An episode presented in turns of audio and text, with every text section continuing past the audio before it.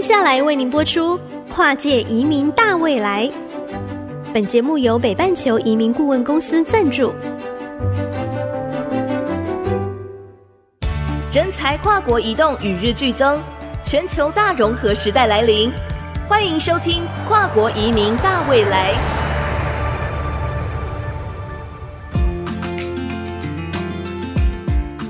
Hello，大家好，欢迎收听《跨界移民大未来》节目，我是长杰。在 COVID-19 疫情期间呢、啊，全球留学人数啊是大幅下滑，但现在疫情已经结束了哦，这个留学人数也止跌回升了。根据教育部的统计啊，去年一百一十一年度的这个数字呢。美国的留学人数是两万零四百八十七人，跟疫情前的二零一九年相比，已经回升到百分之八十八左右了。而在加拿大的这个留学人数呢，大概是三千八百人，跟疫情前相比，也是回到百分之八十七的水准了哦。所以我们看到，哎，在这样的一个情况之下，有许多同学也开始考虑要去国外留学，甚至有很多家长会为孩子。来一起讨论哈，为孩子规划未来的留学道路。在今天的节目当中呢，我们就邀请两位来宾跟大家来谈谈加拿大留学的经验分享。首先为大家介绍的是北半球国际移民顾问的总经理谢淑雅，Sylvia，你好。嗨，你好，长杰。接着为大家介绍的是在加拿大多伦多大学现在已经毕业的留学生 Justin。嗨，各位听众好，主持人好。我们邀请到两位。一起来谈谈加拿大的留学经验哦，尤其是 Justin，您现在大学毕业嘛？哈，啊，对的。你什么时候去加拿大的？嗯，我是在我八年级的时候去加拿大就读，就是我们大概国二的时候嘛？哈。去加拿大就读，嗯，然后这样子一路从呃国中、高中四年，然后大学，然后这样念上来，现在已经毕业了嘛？哦，对的，可以跟大家介绍一下你的这个升学路径吗？你是念了哪一些学校？哦，我刚去的时候是去一个叫高桂林的地方，嗯，然后我们读的是叫 Summit 的 Middle School，就是我们的中学，嗯嗯，然后那边中学是有三年，是从。六七八年级是，所以我刚好过去的时候，其实是他们中学的最后一年，就是八年级。八年级，对，嗯嗯。然后就是刚过去，其实适应上有点问题，因为我 英文毕竟不是很好，那时候，对，嗯，是，所以那时候花了一点时间来克服这个问题。等一下我们再来详细的聊哈。那后来呢？高中呢？嗯，高中就读了一所叫 Heritage Woods Secondary School 的高中，嗯嗯，对，然后也是在高桂林。高中是念四年嘛，哈，对的，嗯，这个年份跟我们台湾有点差异哈。嗯、接下来就是申请念多伦多大学，好，没错，你在多伦多大学也有转这个主修嘛？啊，对，本来是念什么，后来念什么？呃，本来念的是生物跟化学，然后之后转成数学跟统计，就稍微挺不一样的专业。哦、是为什么有这样的一个转变？嗯、呃，就是觉得。感觉自己对数学跟统计方面比较有兴趣一点，就读了，可能读了一年之后，发现，因为我稍微有拿几堂数学课，然后统计课，觉得这方面。比较有兴趣，对，然后我就打算转系。比较有兴趣，也比较得心应手，是吗？呃，得心应手好。好，所以我们看到 Justin 这样子哈，从国二哈，我们在国二的这个时间点呢，就去加拿大当留学生，然后呢，那个时间点家人也是一起过去嘛，对不对？呃，对的，哦，家人也一起共同前往加拿大。那一开始你说哦，适应的不是太理想，因为我想这个国中的情况。哦，应该不会跑堂嘛，哈！加拿大那边班上同学都已经彼此认识了，有自己的交友网络。对一个哎外来的台湾来的华人面孔的这个诶小小留学生，可能就你要打进他们圈子会有点困难嘛，哈。对，就我一开始是这样以为，就是说我毕竟也是转学生，然后英文也不是很好，嗯、就是没有办法说自己想要交朋友就能这么得心应手。对，所以就是刚过去的时候稍微有点紧张，有点害怕，就是说万一交不到朋友啊，没有话题聊。嗯，然后沟通上有问题怎么办？哎，对，你过去的时候网络应该蛮发达了嘛，对不对？我这样算起来应该是啦哈，脸书应该都有了吧？对，那时候大概就 Facebook、Instagram 就都有。对，那你会透过这个脸书或者是 Line 等等的这些软体跟台湾的那些 同学联系吗？呃，好像还好，对，因为我原本没有很依赖就是手机的时候，对，是是是。那到了高中的时候，哦，整个的这个社交情况、适应情况也变好了，对不对？啊，对，因为我觉得就是一年过后，发现其实没有想象中这么糟糕，就是说发现因为。加拿大毕竟就是很多不同国家来的留学生都有，嗯，嗯，所以不用觉得自己是从台湾过去的，就觉得自己是少数的呀。就是说，嗯嗯嗯，大家都是不同的文化，所以感觉就是一年之后就发现，其实不用这么害羞去去跟人家交流了。对，嗯嗯，是，因因为你就读的是加拿大的公立高中嘛，对不对？对。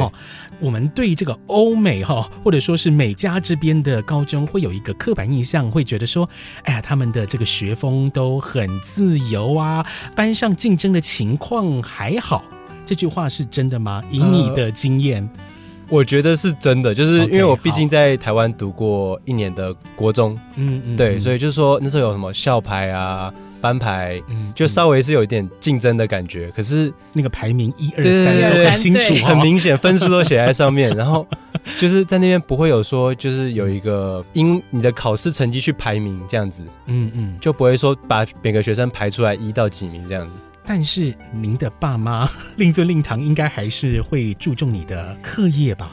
呃，我觉得台湾的家长多多少少都会啊，说自己不会的，其实多少都还是会 那么在意吧。应该就是也没有说特别去叮嘱我去学习，嗯、可是就自己知道自己该做什么，嗯，所以就自己该学习就会学习，不用说特别去。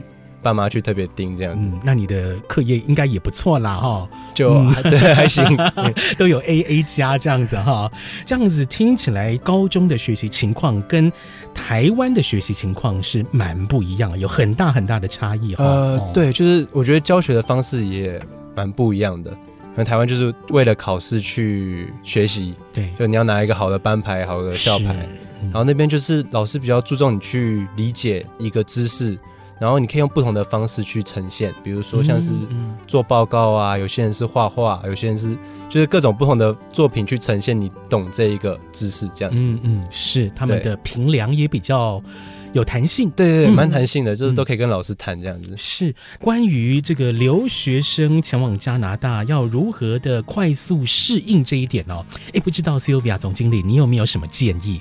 就是给留学生跟给家长的建议。嗯、对，其实呃，我大体上大概知道 Justin 的一个呃他的升学的流程。嗯，那我会比较建议，就是呃很多的孩子刚开始的时候，可能跟 Justin 一样比较害羞去交朋友。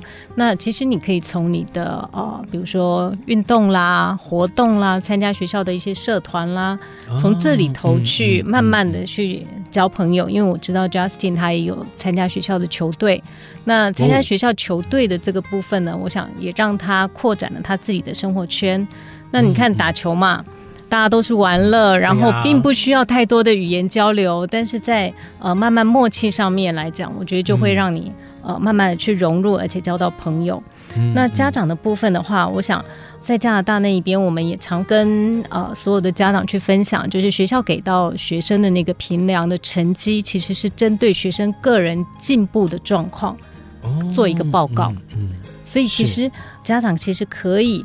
摒除掉台湾的这种班牌校牌的比较，而是看孩子这一次有没有比上一次更进步、更融入，嗯嗯、然后态度上是不是更积极？是这一点去肯定孩子。你也没有办法看到校牌跟班牌，因为没有这种东西，对不对？对对对，是。所以家长对于孩子的课业态度，其实也是需要转变。是的，是的，嗯、是。这也是跟加拿大教育的概念有所关联。嗯、那 Justin，你在高中的时候，哈，刚刚呃，Sylvia 也先帮你回答了一点，你有参加这个篮球队啊？对的啊，四年都有，呃，应该是三年，对参加三年，对，参加三年。你们打完球、练完球之后，还是会大家一起，比如说去喝一喝饮料啦，或干嘛之类的吧？嗯，对，就球队大概我们球队大概十二个人，我记得，对，嗯嗯嗯。然后就是不只是球队上，然后就是连一般就是课上也会问朋友说哦。下课要不要打球？然后就更容易结交到朋友，嗯、是透过运动啊、兴趣啊，去认识一些志同道合的朋友。嗯，而且有的时候球队是 teamwork 嘛，哈，所以跟其他队员相处之上，那个感情可能会更深、更深厚、更深厚。对，呃，您另外还有参加什么样的活动吗？呃，我还有参加就一个学期的乐队。学校的乐团还是乐队，乐队，嗯嗯嗯，就因为小时候有学过管乐队那种乐队吗？对，是，因为像管乐队都是那种 trumpet，然后对对对，交响乐那种感觉。呃，是有弦乐吗？还是只有管乐？就都有，就每个乐器都有，每一种乐器都有。好，那就是管弦乐了。嗯，对，嗯是。那你在里面是负责怎样的任务？你在哪用的乐器？哈，对，因为我小时候有学过爵士鼓。哦，所以我就进去之后，就是报的是打击乐，嗯、对，就是要打击各种鼓啊，嗯、敲锣打鼓那样子的。嗯嗯，那对这样的一些社团经验，在你申请后来申请大学的时候，算是一个加分的项目吗？呃，我觉得是的，因为那边大学好像现在就是很注重你除了学业上的优异表现，你在校外活动啊，像是球队或者是乐队或者是其他的。志工服务也是很重要的，志工服务、社区服务等等，哈，而且是必要的，就是他们是必要的，嗯，他们是有要求，我们那时候好像是三十个小时的 volunteer，at least 是最少最少最少，好。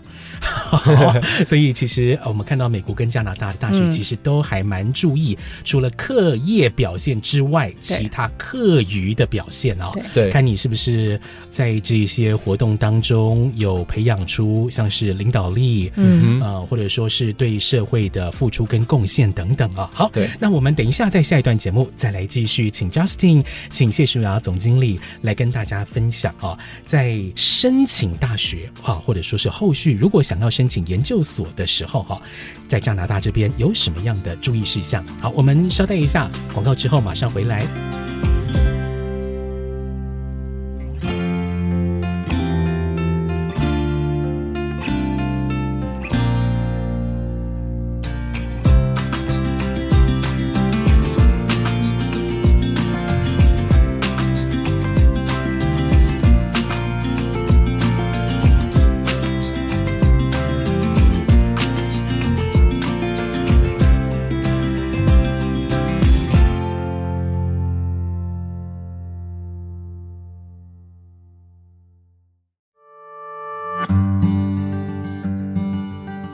之音 FM 九七点五，欢迎回来！跨界移民大未来，我是长杰。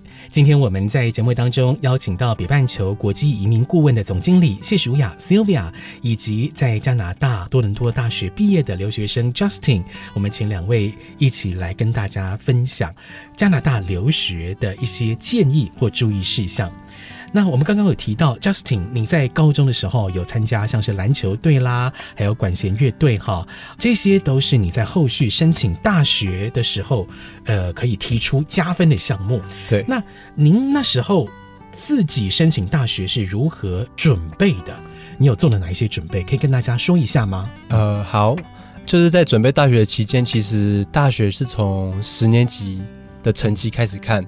就是九年级，其实有点像是让你去适应高中的感觉。嗯嗯。然后十年级之后就会有一个课是学校提供给我们的，有点像是生涯规划的一个课，就是探讨你之后以后想要做什么样的职业，然后想要往哪个领域去专精，然后你因此要去决定你的大学啊，你要学的科系，你要去准备的事情。嗯，对，所以这其实就是在十年级的时候就给大家一个。对自己未来的蓝图去做准备，然后各自如果有一个目标的时候，我们就会去想哦，我们现在需要什么。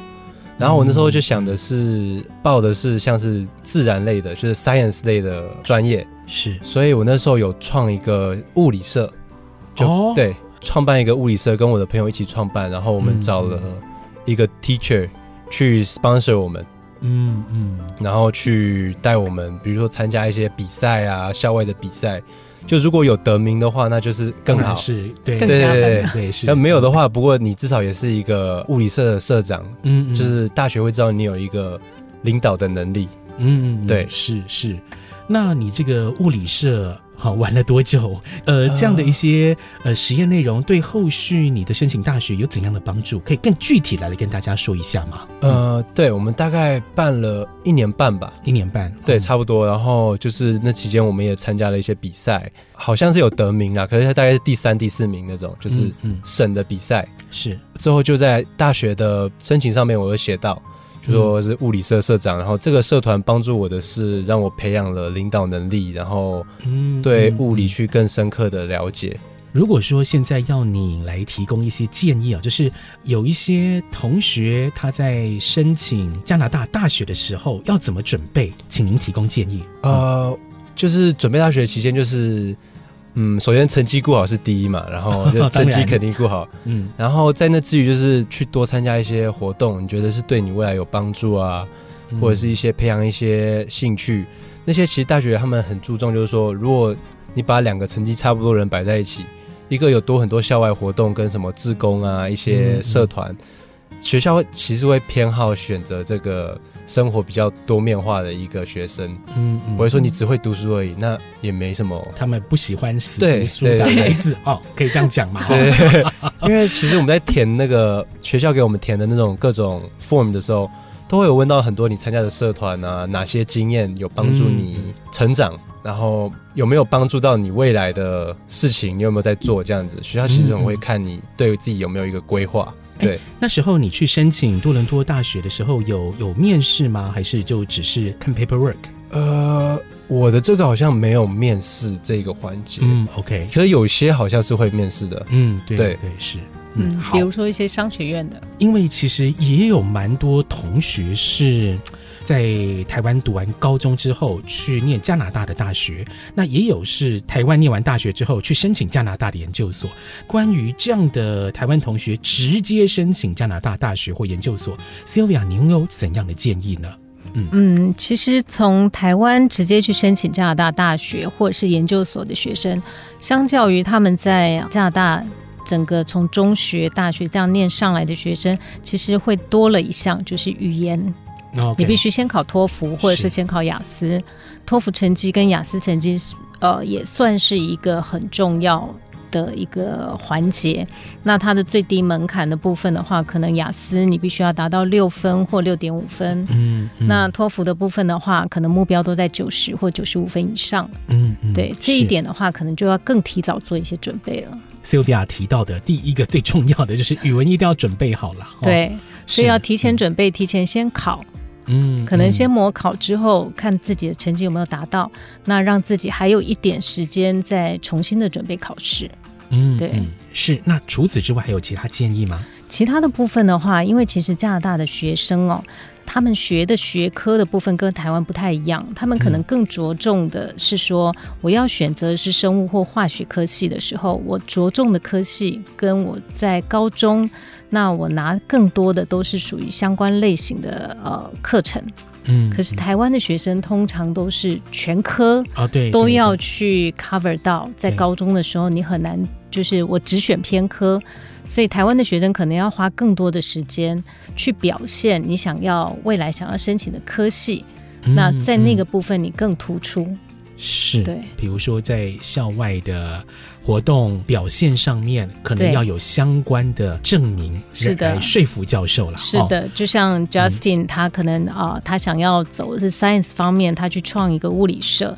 那像啊、呃，有些孩子他可能想要走是啊、呃、商学院方面的，他可能在高中的时候，他可以就是去参加一些像比如说理财啦相关的一些。嗯嗯嗯呃，夏令营啊，这些其实就会变得说，哦、会有不同的一个规划。是，接下来我们再问 Justin 哦，嗯、您未来呢？您有什么样的生涯规划？你现在大学毕业了嘛？对不对？对、哦，会再念研究所吗？还是会去就业了？呃，我现在想的就是，现在刚毕业，就趁毕业，对学习还有一个。热忱的时候，赶快去考取一个，就是我大脑记忆力还很好的时候，对，对，怕在之后不行了，所以就去考一个金融的执照，然后叫 CFA，、okay, 对，是考了这个证照之后，呃，因为你有加拿大公民了哈，所以不管是在台湾就职或者到加拿大都是选项嘛，哦，呃，对的，就是考虑就是说之后哪边先有这个机会，我就会先去尝试，先去实习，去学习。新的知识这样子。嗯嗯，是。我们看到 Justin 呢，在求学道路上哈，从中学的时候来到加拿大念书，然后公立高中、多伦多大学哈，这样子一路往上念，或者是我们一般台湾哈，有的是高中毕业之后或大学毕业之后再过去加拿大念书。其实我们可以看到加拿大的这个学习的风气哈是比较自由的、活泼的，而在大学这边的相关的学术研究，其实其实是蛮严谨的哈。对，是，所以我想应该会有蛮多听众朋友、家长现在正在想要为孩子协助孩子规划留学。总经理，我想请您跟父母讲一下，在协助孩子进行留学规划的时候，有哪一些一定要做好的事情，还有哪一些千万不要做的事情？好，这些 do's and don'ts，请跟听众朋友说明一下。好，好的，呃，其实我这边呢，真的奉劝所有的家长们，不要做的一件事情，就是瞒着孩子自己埋头苦干的在帮孩子申请学校啊。现在还有家长会这样做啊？会的，会的，因为其实我们台湾的家长都特别的呃用心在孩子教育这个方面，对，所以往往都是做好了所有的准备之后，然后才告诉孩子，因为他不想要打扰孩子平常的学习。嗯，但是这样子做反倒会有。对，反效果嘛，哈。对，嗯、其实如果说孩子已经规划要出国留学的话，一定要先让他了解整个在呃，不管是加拿大或者是在美国，他们的升学途径、他们的教学方式，然后他未来的一个生涯规划的可能性，让他了解了之后，让他接受，他才会有一个目标。知道自己努力的方向，嗯嗯、然后在整个道路上面，他会先帮自己做好一些准备。就像 Justin 他说的，在当地的高中高一的时候，他们其实就已经协助你去先了解你未来想要做什么，嗯，嗯然后再回头看，那你要念的是什么科系的人，嗯，那才能够做那样的职位，然后再回头看你高中的时候。我为了要进入大学那个科系，我必须要做哪些的准备？我要加强哪几门课程的学习？嗯、所以他们其实是把孩子往未来先让你有一个憧憬，或者说未来有一个规划。嗯，那个目标是什么？对，对，把目标先定出来之后，嗯、孩子才有努力的动机。嗯嗯，是先让孩子对未来的发展方向。有一个初步的了解，对，对于美国或加拿大升学的方式路径，还有呃跟未来工作的连结，哦，先让孩子有一些清楚的了解，并且最好是以开明的方式来沟通跟讨论哦，对，这样子我相信对亲子关系来讲也不叫不会弄僵啊。如果说你是呃为了孩子好，不要打扰孩子，先帮孩子把所有的这个规划都做好了。嗯决定都做好了，再跟孩子讲，这可能反倒会让你们的亲子关系带来一些负面的冲击。对，哦、因为有时候不知道孩子真正想要的是什么。嗯，对，对这个是给家长的建议。嗯、那么，因为 Justin 是已经取得了加拿大公民的身份嘛，哦，我再补问 Sylvia 总经理一个问题，就是。当还没有取得公民身份，或者是还没有取得枫叶卡的这些身份的留学生，是他们在大学毕业之后，在转换签证方面呢？Sylvia 总经理，你有怎样的建议？嗯、是加拿大其实哦，他对于说留学生的部分工作签证其实是很开放的，所以其实我非常的建议，也极力的希望所有的在加拿大大学毕业或者是研究所毕业的。学生们，在你离开加拿大之前，你一定要先把毕业后的工签先申请下来。嗯嗯、因为只要你是大学或者是研究生，基本上你的工签他都会给到你三年。哦，工作签可以的，对给到三年。对，嗯、你不需要先找到雇主。哦，是。对，毕业就可以去申请工签。嗯，那你取得这个签证之后呢，你再离开。那你这个签证的效期还是一样维持三年，嗯、你可以在这三年之内呢，比如说男孩子你可以先回来台湾当兵啦，嗯，然后之后你再回去，你还有两年的工签的时间，你再回去，哦、呃，选择当地就业的机会，其实都还可以把握得住，嗯，那只要你有一年以上的工作经验，基本上你就可以符合加拿大的经验移民。嗯，对，是，所以加拿大对于人才的需求哈，可以看到他们是很愿意哈，这一些有才能、有冲劲的年轻人来到加拿大哈，对，尤其是有加拿大的经验的同学，对对对，哈，加拿大念书的这些同学哈，对，这些人才已经习惯了加拿大的这个环境，那么他们也希望说你可以未来留在加拿大继续来工作。对，嗯、好，今天呢非常谢谢北半球国际移民顾问总经理谢淑雅 Sylvia 总经理，还有 Justin 来跟大家分享加拿大的留学经验，也提供听众朋友这些宝贵的建议。谢谢 Sylvia，谢谢 Justin，谢谢谢谢长杰。北半球移民顾问公司为您取得绿卡及第二国身份，开创大未来。